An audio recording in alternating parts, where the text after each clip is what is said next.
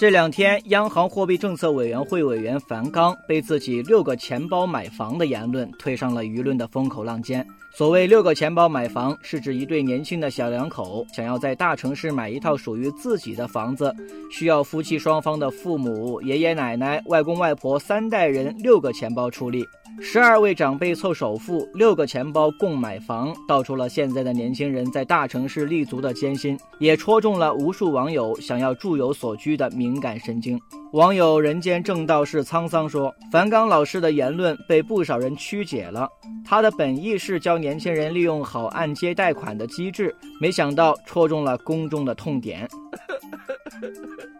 网友故乡的云说：“现在大城市的购房成本的确有点高，许多年轻人都为房价感到焦虑不安。”网友花样年华说：“无房族和啃老族哪一个都不好当。”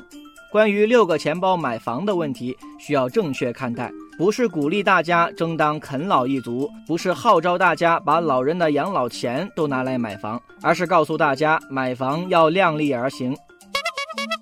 网友上善若水说：“当年轻人买房不得不啃老的时候，这么多老人的养老问题，最后谁来解决呢？”网友岁月静好说：“量力而行的意思是，老人有余钱可以给你买房，还可以把老人的养老钱吃干榨尽，万万使不得。”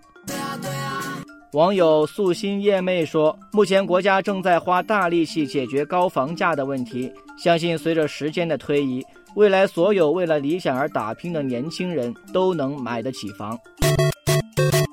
买房还是租房是一个没有定论的老话题。六个钱包买房又重新掀起一轮热议。网友老骥伏枥说：“钱不富裕就先租房，买房不能勉强。”网友灯火阑珊说：“当房价和房租回归合理，不再非理性增长时，买房还是租房都不是问题。”